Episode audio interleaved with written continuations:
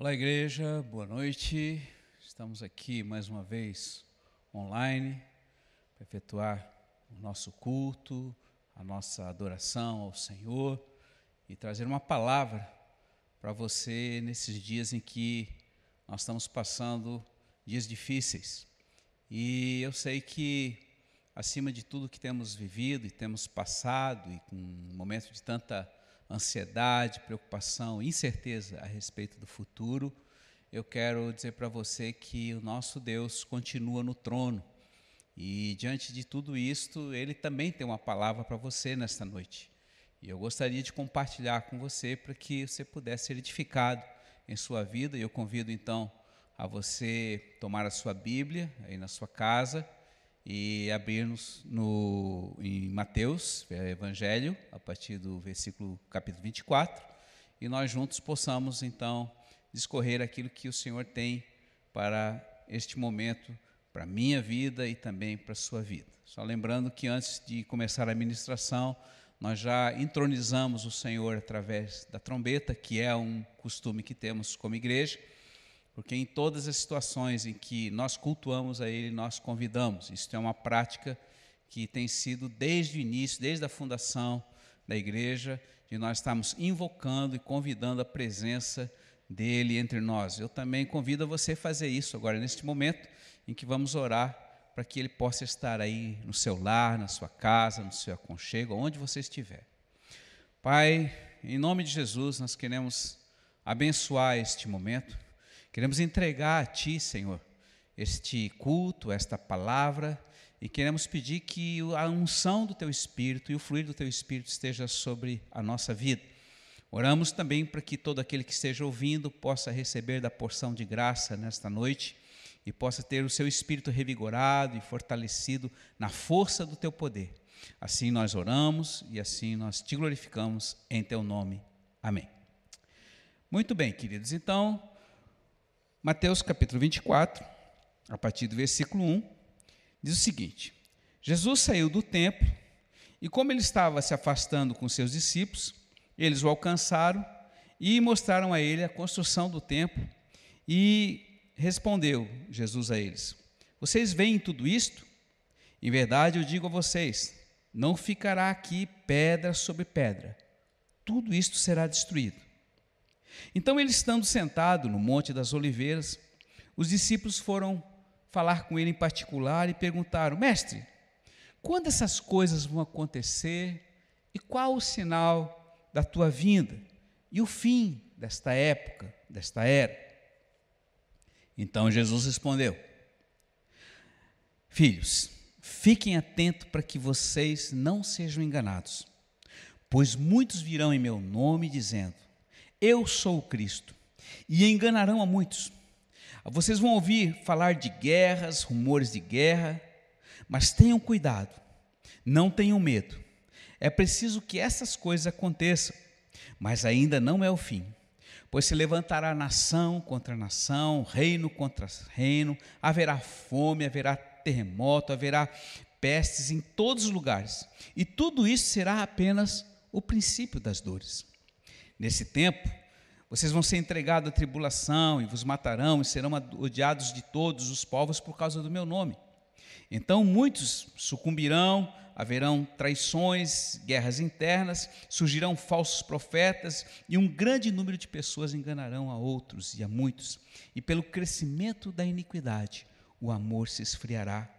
Aquele, porém, que perseverar até o fim será salvo. E este evangelho do reino será proclamado no mundo inteiro como testamento para todas as nações, e então virá o fim. Muito bem, queridos. Antes que tudo estivesse por acontecer, Jesus saiu do templo juntamente com ele e os seus discípulos, e certamente os discípulos não tinham ideia do que estava para acontecer naquela, naquele final de semana, naquele momento em que antecedia toda a sua história de morte e ressurreição. Então ele mesmo perguntou aos discípulos: vocês estão vendo essa construção? E naquela época o templo era um, uma construção extremamente magnífica, ela era linda, uma obra é, de arte sob o ponto de vista natural que sobrepujava muito além de qualquer outra construção dentro de Jerusalém. E o Senhor mostrou para eles: olha, isso tudo aqui vai ser destruído, não vai ficar pedra sobre pedra. Então depois ele saiu dali, foi lá para o Monte das Oliveiras, sentou lá em algum lugar, então os discípulos chegaram para ele e disse, mestre, quando essas coisas vão acontecer? Aí Jesus começou a falar sobre essas coisas. E ele começou a discorrer com eles, e uma das coisas que ele falou é o seguinte: ó, fiquem atentos para que ninguém engane vocês. Por quê? Porque muitos virão em meu nome, ou seja, falsos profetas, pessoas que, se diriam, que seriam Messias, mas não seria o verdadeiro. E ele diz assim: vocês vão ouvir de guerras, rumores de guerra, mas uma coisa aqui no versículo 5, ele coloca, que é muito importante para os dias que nós estamos vivendo hoje. Ele diz: cuidado, não tenham medo, não fiquem assustados. Por quê? Porque é necessário que essas coisas aconteçam. Filhinhos, eu sei que, de certa forma, por mais corajoso ou corajosa que possa ser você, sempre há uma incerteza. E sempre que há incerteza, sempre há uma pitada ou pelo menos parte de medo. O que é o medo? Medo é a incerteza do que há o que está para ocorrer no futuro e que nós não conhecemos. O medo é um espírito, ele nos paralisa. Ele faz trazer coisas na nossa mente além do natural, além daquilo que nós temos vivido e até aprendido até aqui. E quando Jesus falou essas coisas para os discípulos, talvez até ele tenha falado mais algumas coisas que não está registrado na palavra, eles começaram a ficar assustados. Imagina eles ficar com os olhos arregalados. Por quê? Porque até então eles não estavam acostumados a viver ou tinham ouvido falar a respeito do que estava por vir. Mas o Senhor falou para eles, queridos, não tenham medo. É necessário que essas coisas aconteçam. Então hoje nós estamos vivendo uma situação que a Terra nunca ocorreu, pelo menos em toda a história, que nós desconhecemos, que o mundo, a sociedade, as pessoas pararam e hoje estão presas dentro das suas casas. Hoje as cidades estão fantasmas. Você anda aqui por Florianópolis, você vê que praticamente não tem pessoas na rua, exceto alguns velhinhos. Porque velhinho, você sabe, né? É meio turrão, meio teimoso, acho que essas coisas não vão acontecer com ele. Mas a realidade é que o mundo parou. Tudo parou. Desde o serviço menos importante, o mais simples, até o mais complexo, tudo parou. E estão todos em casa. E há um, uma situação incerta. Quando vai terminar isso? As notícias que estão chegando nas nossas casas são notícias ruins. Você liga a televisão, você pega ali o celular, é só coisa ruim. Mas Jesus está te dizendo uma coisa, querido: não tenha medo. Por quê? Porque é necessário que tudo isso aconteça. Está escrito. E ele vai colocando outras coisas mais. Vão aparecer fomes, vão aparecer terremotos, hecatombes e uma série de coisas em cima desses dias. Que dias são esses, pastor? Esses são os dias que são chamados o princípio das dores, o início das dores. E lá em Marcos, no capítulo 13, é, de 5 a 13, o Senhor também fala, Marcos fala a respeito dessa própria palavra de uma única maneira, mas ele, ele coloca algo um pouco mais. Ele diz assim: é o início das dores de parto. Queridos, nós sabemos que as dores de parto, principalmente as mulheres que, que já tiveram filhos, é, sabem que a dor ela é inexplicável. Como diz a pastora Andréia, é inenarrável. A dor da contração antes que a criança nasce. O que, que significa? O que, que Marcos está querendo dizer com relação a isso? A volta de Jesus, a segunda volta, está muito próxima. Essas coisas estão acontecendo exatamente por quê? Porque vai voltar. Sempre que há o nascimento de uma criança, a mãe esquece a dor. Mas antes do nascimento, há um momento de muita dor, de muita contração, de muito desespero. E é inexplicável a dor que se sente antes de uma criança nascer. Então, esses são dias também que estão sendo preparados para a segunda vinda de Jesus. E como realmente o próprio Satanás sabe que o tempo dele está próximo, ele começa a se movimentar. E essas coisas começam a acontecer sobre a terra. Mas, pastor, o que eu posso fazer, como eu não vou sentir medo nessa situação. Eu vou um pouquinho mais adiante e vou discorrendo assim como o Senhor falou. Nesse momento, é, no, vocês vão ser entregues à tribulação, então haverá tempos difíceis, mas ele coloca lá no, no, no versículo 13: aquele, porém, que perseverar até o fim, este será salvo. O que, que é a perseverança?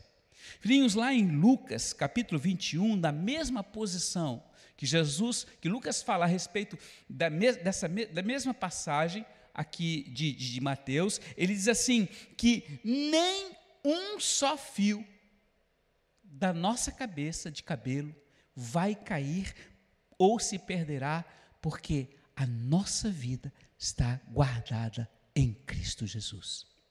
Filhos, mesmo apesar dessa tempestade, dessa tribulação, dessa situação que você está passando, eu quero dizer, o Senhor continua no trono, Ele continua acima da tempestade e Ele está guardando a minha vida e a sua vida. Nós nos refugiamos nele. Isso não quer dizer para você que, essa, que essa, essa pandemia, essa peste ou essa enfermidade não venha afetar você de certa forma, sim. Talvez até pode ser que alguns de nós sejam infectados, nós não sabemos, mas a nossa oração é que o Senhor nos guarde, o Senhor nos conduza, e a nossa oração é que a gente continue orando para que isso seja dissipado.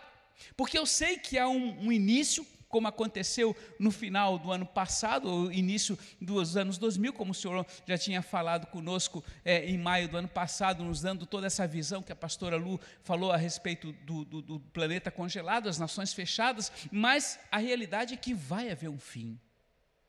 Por quê? Porque, pelo menos em relação a essa pandemia, a palavra diz que a nossa tribulação é leve e também momentânea, ou seja, existe um início mas também haverá um fim. Mas, pastor, depois que terminar, tudo vai voltar ao normal? Eu posso dizer para você que, pela própria palavra de Deus, cada dia vai ser mais difícil. Mas, para aquele que está com o Senhor, tudo lhe será capacitado na força do Espírito Santo. Há um poder sobrenatural sobre sua vida, filhinho. Esse poder é manifesto através do próprio Deus. Porque quando Jesus subiu aos céus, ele disse: Eu vou deixar com vocês alguém que vai ajudar vocês a poder superar todo esse tempo de tribulação, esse tempo de dor, esse tempo de situação adversa. Este alguém é o Espírito Santo é um aquele que é o agente executor do meu reino, que vai habitar em você e que tem todo o poder para fazer com que você tenha graça para superar o seu dia. Então, esse grande amigo, o Espírito Santo, ele é aquele que nos capacita a viver e a superar essa situação que nós estamos vivendo hoje. E ele é poderoso para dissipar sobre a sua vida o medo. Por quê? Porque ele age acima do natural. Hoje o que você está vendo a respeito dessa pandemia chama-se algo natural. Ou seja, é, um, é, uma proliferação de um vírus que começou lá na China e que hoje está se propagando para o mundo inteiro e está ceifando vidas. E a nossa posição como igreja, mesmo conhecendo a palavra de Deus, não é nos conformarmos com essa situação e dizendo, ah, Deus falou que ia acontecer, então eu vou ficar de braços cruzados esperando acontecer, porque Deus vai me guardar. Não, não, não. Sempre que Deus mostra algo aos seus profetas, como dizem Amós 3,7, Deus também quer que haja uma reação nossa para orar, para interceder e se opor a essa ação. O Senhor falou que ia acontecer, mas eu não posso também estar inerte. Então, eu quero dizer para você, queridos, agora é hora também de nós juntarmos as nossas mãos, mesmo que não possamos estar juntos como igreja, mesmo que não possamos estar juntos para evitar contato e contaminação, mas nós podemos individualmente estar em casa como família, estarmos orando, intercedendo e profetizando que esse espírito maldito vai ser dissipado. Por quê? Porque ele tem uma função ceifar vidas. E tem ceifado muitas vezes. Hoje mesmo a Itália ultrapassou a China, foram mais de 4 mil mortes. Então é algo sério que estamos vivendo nos dias de hoje. Mas o Senhor tem o controle da minha e da sua vida, está na su, na, nas suas mãos. E como hoje eu passei para você a palavra do Salmo 112, onde fala que aquele que confia no Senhor, aquele que está apegado no Senhor, aquele que vive através do Senhor, não tem medo de más notícias. E as más notícias hoje, queridos, são como um fluxo de um rio poderoso. Elas vêm como uma enxurrada. E o que nós temos que fazer hoje? Ir a favor da maré e ser deixar levado pelo sistema deste mundo e pelas más notícias e caímos no pessimismo, caímos na tristeza, no desânimo, na depressão. Não! Nós temos um Deus que está acima de todas as coisas, e Ele disse: Tende fé em mim, confie em mim, porque aquele que confiar em mim verá o sobrenatural, e não haverá impossível para este. Então a nossa posição hoje, a sua posição hoje, é dizer não. Existe hoje um espírito de morte que me cerca, que está cercando a humanidade, mas há um poder sobre a minha vida que, pela ação e pela minha fé em Cristo Jesus, eu posso bloquear. E é isso que Deus está chamando você para fazer nesses dias, não para tomar uma atitude covarde, uma atitude de timidez, uma atitude de medo, mas para você se levantar dessas, dessa situação que você está hoje e dizer: não, basta, no nome e na autoridade de Jesus. E é uma passagem, inclusive, filhinhos, que quando Jesus ia passar para o outro lado da Galileia, ele disse para os discípulos: entrem no, no barco porque eu vou, eu vou orar um pouco. Só que chegou lá no meio do caminho, ele começou, o barco começou a ter problema de vento e tudo mais. Mas aconteceu que Jesus estava no meio da noite orando e de repente ele saiu e começou a caminhar sobre as águas. Então Pedro olhando para ele, eles ficaram muito assustados, ficaram aterrorizados. Isso é um fantasma, é um fantasma. Ele disse: Não, não tenham medo, sou eu. E imediatamente então Pedro disse: Senhor, se és tu, me deixa ir contigo. E ele disse: Vem. E pela palavra de Jesus, o Pedro saiu na água, botou o pé na água e começou a caminhar. E enquanto ele olhava para o Senhor, emotivamente confiando, sem pensar nele e na situação que era diversa, havia vento forte, havia onda e era escuro.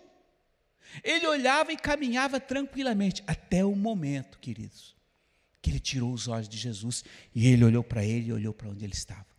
Imediatamente ele afundou e Jesus, então, ele pediu socorro. Jesus tomou na sua mão e disse: Pedro, por que duvidaste? Por que a tua fé é tão pequena?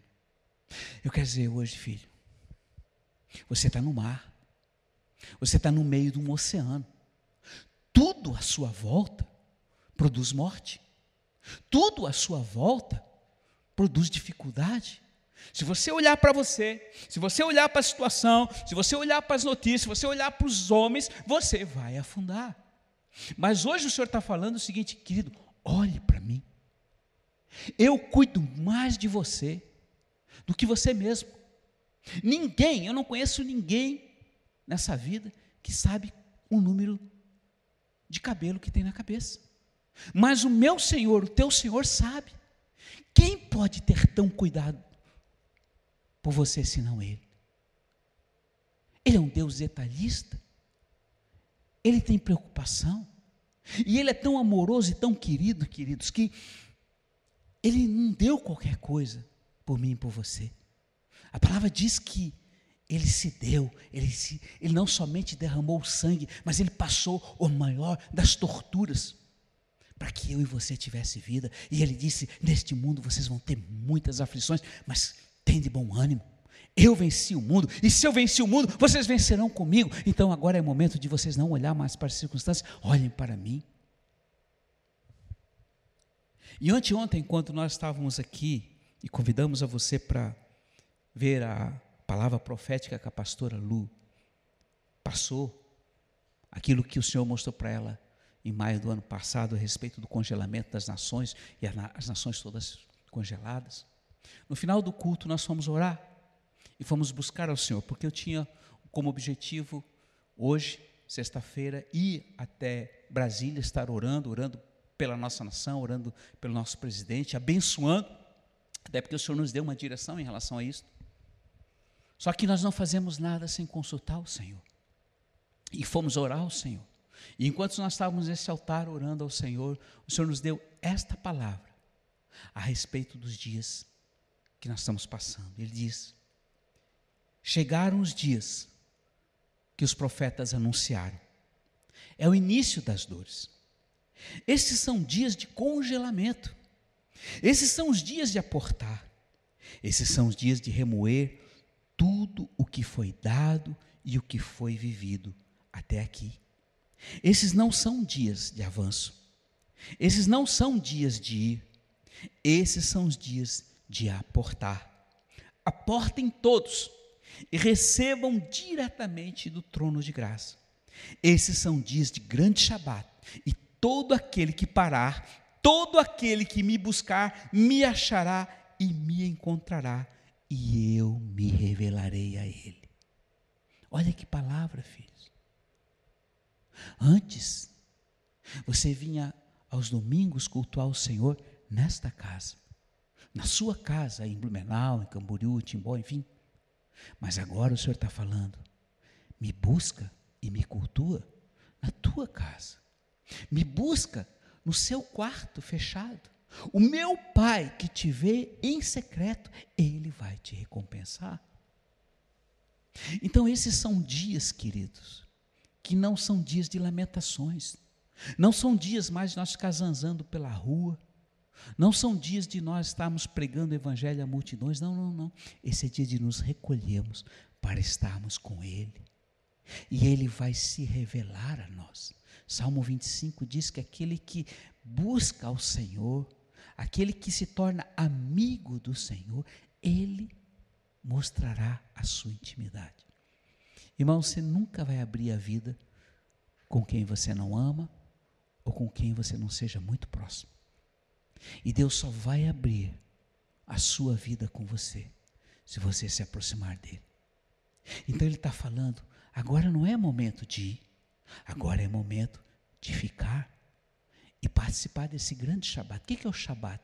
Shabat é o dia que Deus separou o sétimo dia para descansar das suas obras e contemplar o que ele fez. O sétimo dia para nós, agora, vai ser um, um dia longo, nós não sabemos o final, mas é momento de nós estarmos com Ele. Pega a palavra, começa a ler a palavra, medita na palavra. Sabe, 20 anos nós temos passado Shabats, palavras que a pastora Lu tem se separado. Para quem não sabe, está nos vendo pela primeira vez, há profetas entre nós que se separam para estar com o Senhor. E o Senhor se revela, o Senhor fala. E palavras que edificam. Então, muitas dessas palavras a gente enviou por e-mail, ou ainda pode enviar por e-mail, que vão edificar a sua vida. Então, ele está falando agora é momento de vocês reviverem tudo, tudo, tudo o que vocês receberam até aqui. Por quê, queridos? Porque nós, como igreja, recebemos uma missão há 10 anos atrás de ir a todas as nações da terra. E em 10 anos nós fizemos mais de 3 quartos das nações da terra. Nós alcançamos mais de 150 nações, isto fora todas as cidades de Santa Catarina, muitas cidades desse Brasil, fomos em todos os estados, em todas as capitais, muitas atividades. E agora, há pouco tempo, levamos as nossas crianças marchando em Jerusalém, passamos 12, 13 dias em Jerusalém, com frio tremendo, mas todo dia culto em lugares estratégicos, o Senhor nos orientou, no Mar da Galileia, fizemos e tivemos um tempo tremendo, como família, em Jerusalém, em Israel. Voltamos, participamos do Descende, o maior agrupamento que houve no Brasil em toda a sua história, três estádios cheios. Nunca se viu nada igual. E com manifestações sobrenaturais de Deus. Em seguida, em seguida, logo em seguida, entramos no Shekinah. E o Shekinah, o nosso retiro, os que foram sabem, a manifestação sobrenatural do Espírito Santo. Muitos foram curados ali e receberam cura sobrenatural. No outro dia do Shekinah, a pastora Lu e eu tivemos que retornar a Israel para orar sobre as eleições de Israel. Porque tudo o que acontece naquele paizinho, que os olhos do Senhor estão 24 horas sobre ele, acontece no mundo inteiro. E o Senhor tem nos dado um amor por aquela nação e retornamos. Mas em seguida, nós pensávamos em continuar e o Senhor disse: para. Então, igreja, ele diz: todos devem aportar. E esse é um tempo. Vai buscar o Senhor. Vai ter intimidade com o Senhor. Pare um pouquinho. Vá diante do seu altar e pare de falar. Às vezes a gente tem a tendência de ficar falando, falando, falando. Não, aquieta-te. Diz: Senhor, fala comigo. Eu amo você. Eu quero ter uma intimidade maior com você. E Ele vai começar a falar com você. E você vai ter que começar a ter experiências sobrenaturais com Deus. Irmãos, esses são dias em que a medicina não está dando conta. Esses são dias que os remédios não estão dando conta. Então, quem vai dar conta? Ele. Que palavra ele nos deu? Marcos 16 diz: Aqueles que creem em mim farão obras maiores. Aqueles que creem em mim imporão as mãos sobre os enfermos, eles ficarão curados. Aqueles que creem em mim beberão veneno e não morrerão, não acontecerão nada. E nós cremos. Então são momentos em que o sobrenatural de Deus vai começar a se manifestar na terra, através de mim, através de você. Deus vai começar a operar os milagres que até então estavam retidos e vai começar a operar. Anjos começarão a aparecer em nosso meio. Irmãos, e por falar em anjos, eu quero contar uma experiência que aconteceu comigo essa semana, ontem, ontem, inclusive, eu mandei no grupo pela manhã a palavra do Salmo 91, e eu estava lá na nossa torre, na Ponte Cílio Luz, orando, e estava ali, fui até o outro lado, e estava já retornando, já quase no final da ilha, já chegando na ilha, e, de repente, eu, eu sempre oro e sempre peço ali que pessoas que passam naquela ponte se convertam, tenham uma experiência com Deus. Eu profetizo que todo aquele que chega ali naquele jardim, naquele local, é, receba a porção do Espírito Santo, seja o habitante, seja o, o, o, turista, que todo aquele receba a porção de Deus. E aí eu, eu lembro que havia umas pessoas na minha frente e eu comecei a orar a Deus diante dessa situação que não existe remédio para essa pandemia, eu quero te pedir, Deus, manifesta o teu poder sobrenatural, é, manifesta o teu poder sobre a vida do teu povo. Agora é hora, Senhor, de tudo, de uma forma sobrenatural, é, manifestar a tua, a tua presença entre nós. E aí eu comecei a entoar o, o, o, cântico do Salmo 91, né, aquele que diz: Aquele que habita no esconderijo do Altíssimo, a sombra do Senhor onipotente será guardado. E eu comecei a cantar, e de repente comecei a cantar, e eu comecei a ficar quebrantado, porque a palavra onipotente para mim dava a visão de um Deus tão tremendo do universo, acima do universo, e eu podia ver a terra desse tamanhozinho, que eu nada era, mas o, o onipotente era Deus, era Elohim, era Yahvé, e estava aguardando. E de repente, queridos, do nada aparece uma pessoa do meu lado, um jovem, uma pessoa comum, bermuda, uma pessoa meio humilde, camisa do Flamengo, nada contra o Flamengo, torcida do Flamengo, mas e aí, pastor? Como é que o senhor está vendo essa situação? Aí eu olhei para ele, não sabia nem porque que ele me conhecia. Eu disse: Olha, é uma situação difícil, estamos tendo, estou entendendo que é o início das dores, aquilo que Deus profetizou lá em Salmo, Jesus profetizou em, em Mateus 24, enfim.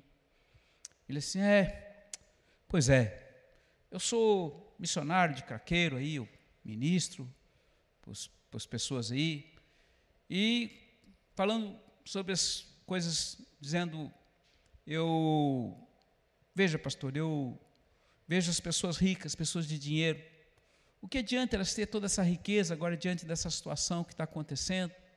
E até deu o exemplo de um pastor de uma grande igreja que construiu um bunker e mostrando, falando algumas coisas nesse sentido. E eu disse, ó filho, são momentos em que estão acontecendo, são necessários acontecer como Jesus falou.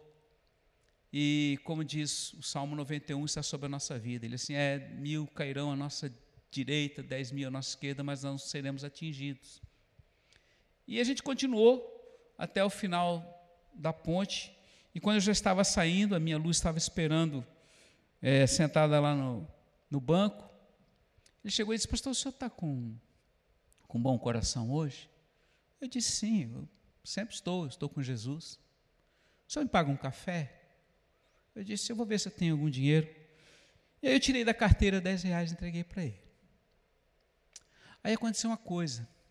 Ele pegou aquele dinheiro, botou na minha mão, fechou a minha mão e disse: Pastor, olha bem dentro dos meus olhos. Ele assim: Eu declaro e eu profetizo que esse dinheiro vai multiplicar cem ou mil vezes, eu não lembro, nas suas mãos. E eu profetizo, eu declaro que nem o Senhor, nem a sua família e nem as suas ovelhas serão contaminados por essa pandemia. E eu fiquei concordando. E ele falou outras coisas, me abençoou. E eu sabia que era Deus falando através daquele jovem, daquele rapaz. Muito comum e muito simples. Não tinha nada. E de repente eu peguei e disse: Espera mais um pouquinho. Aí abri a carteira e dei mais 10 reais para ele. Aí ele pegou aquele dinheiro das duas notas, botou pro alto e disse assim: Pastor, o amor é isso aqui, é a raiz de todo o mal. E depois ele pegou o dinheiro e saiu. E eu o abençoei. Deus te abençoe. Aí, nesse momento, a minha luz chegou e disse: Quem é que você estava conversando? Não, era um rapaz que pediu um dinheiro aí, mas ele me abençoou. E... Só que eu vi que era Deus que estava me abençoando através dele. Aí, na hora, eu disse: Lu, será que não é um anjo? E nesse momento, queridos, eu, quando eu vi, eu fui atrás, porque a gente já teve experiência com isso, e eu corri. Quando eu corri, eu e ela, eu não o vi mais. Irmãos, eu não sei, eu quero colocar para vocês não posso afirmar que era um anjo de Deus, mas que aquele homem profetizou na minha vida e sobre a vida da igreja, não houve dúvida, e que era de Deus. E também até a minha luz chegou a, a, perceber que do lado dele, atrás de nós, haviam duas pessoas, e de repente ela mesmo ficou intrigada, porque disse, mas haviam duas pessoas atrás de você, e de repente essas pessoas desapareceram, eu não os vi mais. O que significa isso, igreja? Significa que esses são dias em que nós vamos começar a ver o sobrenatural de Deus. A palavra diz lá em Hebreus capítulo 3, versículo 2, 13 e 2, diz que algumas pessoas é, receberam anjos em casa e não sabiam. E nós tivemos experiência lá no Descende mesmo, mesmo no meio do estádio, haviam anjos de Deus.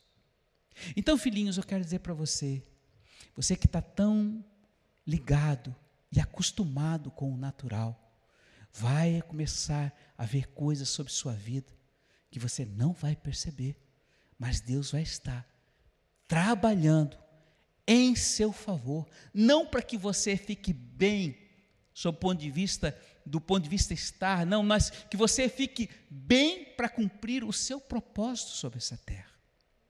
Então, este não é momento de nós termos medo, este é um tempo que nós tenhamos coragem para sair e avançar em Deus. Agora, não avançando no ID, mas este é o momento de nós estarmos com Ele e sermos edificados por Ele. Hoje, pela graça de Deus, nós estamos com um missionário em campo.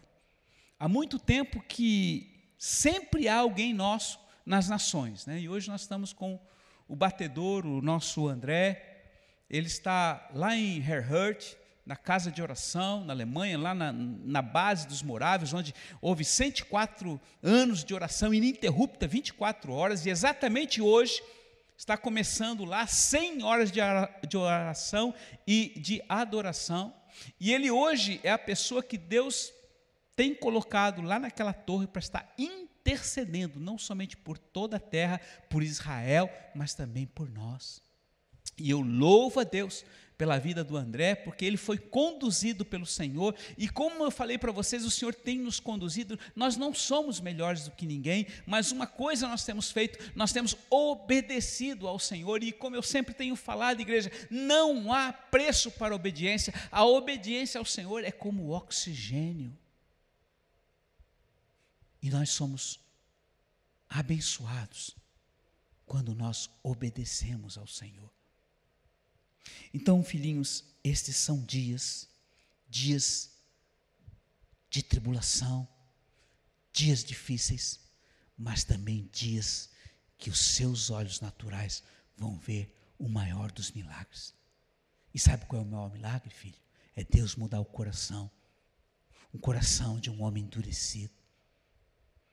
É Deus começar a transformar vidas. Eu tenho profetizado todos os dias sobre essa cidade. E eu tenho dito, Senhor, cada casa uma igreja, cada casa uma igreja, e cada habitante aqui dessa cidade, o hospedeiro do Espírito Santo. E sabe o que está acontecendo, queridos? Sabe o que, que está começando a acontecer? Famílias estão começando a se reunir, pais começam a se reunir para ministrar os filhos e abençoar e fazer culto doméstico, ou seja, as igrejas estão começando a retornar às casas, como no princípio do livro de Atos, para cultuar o Senhor. Olha que maravilha! E jamais isso iria acontecer se nós tivéssemos liberdade para estarmos na rua fazendo as coisas que nós estamos fazendo. Deus tem seus planos. Era momento de, de parar, é momento de refletir. Quantas palavras nós recebemos todos os dias e esquecemos? A cada manhã, quando você se levanta, a palavra fala lá que a graça de Deus, a misericórdia de Deus se renova para com a sua vida. Então Deus derrama uma porção de graça para o dia, mas você tem tempo para se lembrar disso? Não. Tem muita coisa para fazer, trabalho, conta para pagar, uma série de filhinhos. Deus sabia. Para, agora é hora de parar. Lembra de Marta? Lembra de Maria? Marta estava preocupada com as coisas naturais. E o Senhor, para, filhinha, para. Fique com a melhor porção. Então, esses são dias de melhor porção. Você está em casa? Aproveite esse tempo com o teu Senhor. Valoriza o que Ele tem te dado. A tua família, teu filho, teu marido, tua esposa. Reflete. Volta. Pensa. Cultiva a presença. Então, esse é um tempo que Deus tem preparado antes da fundação do mundo. E Ele sabia que você ia estar vivendo nesses dias. Quando você nasceu, você já nasceu vencedor. Você não é um derrotado. Você nasceu para ser luz do mundo e sal da terra. E eu quero dizer, queridos, eu tenho tido um peso no meu coração muito grande. Por quê? Porque a cada três minutos, só na Itália, uma pessoa está morrendo. E eu queria pedir uma coisa para você. Comece a orar ao Senhor e comece a profetizar que cada vida que agonizando antes de partir possa invocar o nome do Senhor. Peça para que o Senhor Jesus possa se manifestar de uma forma sobrenatural, seja em visão, seja o que for, para que ninguém que pelo menos está sendo atacado por esta virose, por essa pandemia, possa morrer sem a sua presença. Eu conheço inúmeros casos de pessoas que antes da morte ou perto da morte, o Senhor apareceu. Então você, tem, você pode pedir ao Senhor e você pode profetizar: Senhor, eu profetizo que todo aquele que vai ser consumido, porque essa, essa pandemia, queridos, eu estava ouvindo outro dia o, o, o médico do, do, do, Instituto Einstein, Albert Einstein São Paulo, e ele falava dizendo o seguinte: olha, essa, essa pandemia não se trata de uma gripe, ele, ele, ele é uma, uma a, a ação que, que vai muito além, ou seja, ele, ele, ele produz no indivíduo um, um, uma broncopneumonia é, é, é, é, viral, ou seja, o, o, o, pulmão vai sendo enrijecido, ele vai, ele vai ficando, ele não tem mais capacidade de elasticidade e a pessoa vai morrendo por falta de ar. É muito difícil. Mas sempre há um tempo. Então, vamos orar Vamos profetizar de que ninguém que ainda vai ser ceifado por essa, esse vírus maldito possa morrer sem o Senhor. Ele é poderoso. Há poder na sua oração, há poder na minha oração, e esses são momentos de orar, esses são momentos de buscar a presença e de profetizar e declarar também, fazer uso das nossas armas para que essa pandemia seja dissipada. Jesus escolheu e você para nós sermos luz nessas trevas. Princípio de dores, princípio de escuridão, de trevas, significa que a luz precisa brilhar. Eu sempre relato: se houver um blackout na rua, as trevas não vão entrar aqui dentro. Mas se houver apenas uma velhinha acesa aqui e eu abrir a janela, a luz vai ser vista. Ainda que uma pequena algum um pequeno fragmento, ela sairá. Porque a luz tem poder sobre as trevas. Nós somos a luz do mundo. Há uma tocha que temos carregado no nosso coração e nas nossas mãos. Faça uso disso. Não te acovarde. Não tenha medo. Quanto maior é a sequidão, maior é o incêndio. E o Senhor tem falado: esses são dias em que vocês vão ver o maior das colheitas, vocês vão ver a maior da minha glória. Então, esses são dias que nós vamos ver o sobrenatural de Deus. Viva com Ele, respire Ele, durma com Ele, sonhe com Ele, seja tão amigo dele quanto Enoque foi ao ponto de ser arrebatado. Sabe, eu vou dizer uma coisa para você. Eu creio que muitos dos santos que viveram estão registrados aqui, que fazem parte da história que hoje nós estamos conhecendo, gostariam de viver nesse tempo. Porque é tempo de grande aventura e de grande emoção. Uma vez num Shabat, Deus falou: aquilo que não te desafia, não te impulsiona. Aquilo que não te desafia, não faz com que haja uma vitória saborosa. Irmãos, esses são dias de desafio, esses são dias difíceis de negridão, mas dias que você vai ver a glória de Deus sobre sua vida. Creia nisso. Isto aqui é verdadeiro. Isto aqui há de se cumprir. Ele diz: vai passar, tudo, tudo vai mudar, mas esta palavra vai permanecer para todo sempre. Quem é a palavra? Quem é o verbo? Quem é a tocha? Quem é a espada? Ele. E ele está em você. Ele está em mim. Então agora é hora de nós manifestarmos tudo aquilo que está escrito aqui. E eu desafio você, filhinho, a viver isso na integridade. Aqueles que creem em mim terão vida e vida em abundância. Aqueles que creem em mim farão obras maiores do que eu faço hoje.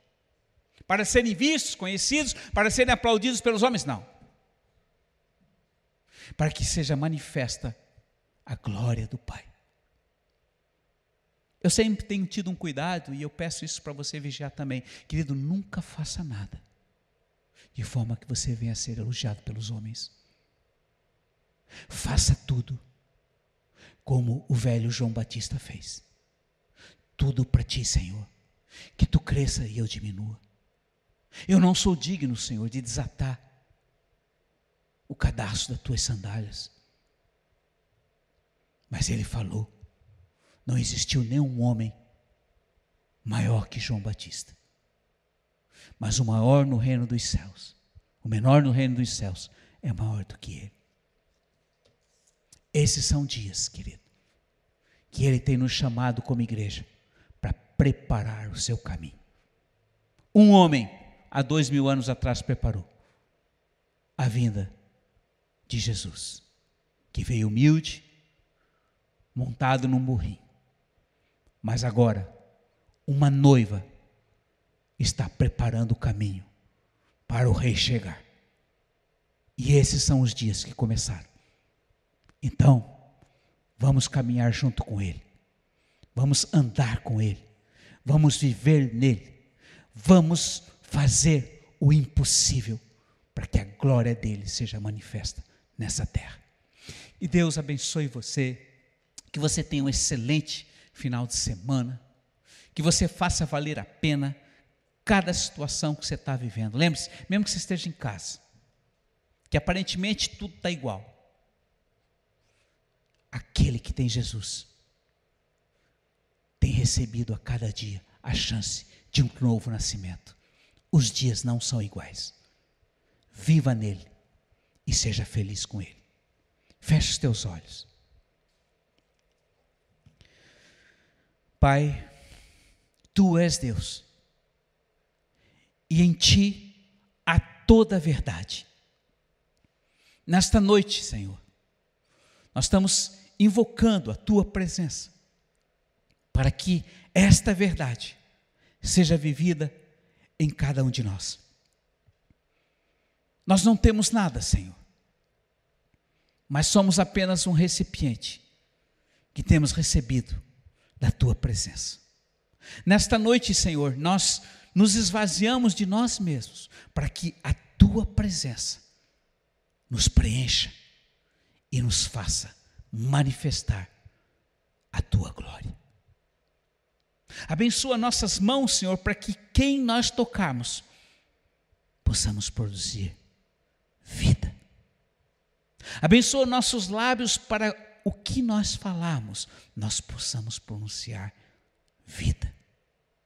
Abençoa os nossos olhos para que eles possam enxergar o que o Senhor enxerga. Deus, nós não queremos mais andar movidos pela nossa carne, mas nós não queremos, nós queremos habitar e viver totalmente no Espírito. Por isso, a partir de agora, nós convidamos a Ti, Espírito Santo de Deus, para que Tu comeces a operar o sobrenatural em nossa vida, para que a glória dele seja manifestada em nós. Muito obrigado por esse momento. Muito obrigado por aquele que nos assiste. Muito obrigado por tudo que tu tem feito entre nós. Que tu recebas a glória, Pai, que tu recebas a honra e que tu recebas a exaltação deste dia e desta noite em teu nome.